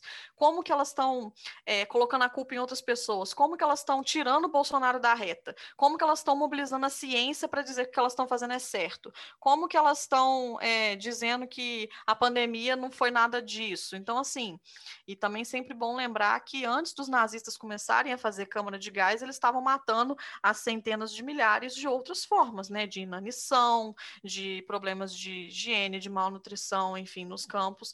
Então, isso que a gente está acontecendo aqui, a gente não precisa, né, ter um caminhão com uma bomba de gás para as pessoas estarem morrendo aos milhares. O Brasil está mostrando isso, né? Basta você ter um presidente que fala que é só uma gripe, que não precisa usar máscara, é, botando cloroquina para as pessoas tomarem, enfim.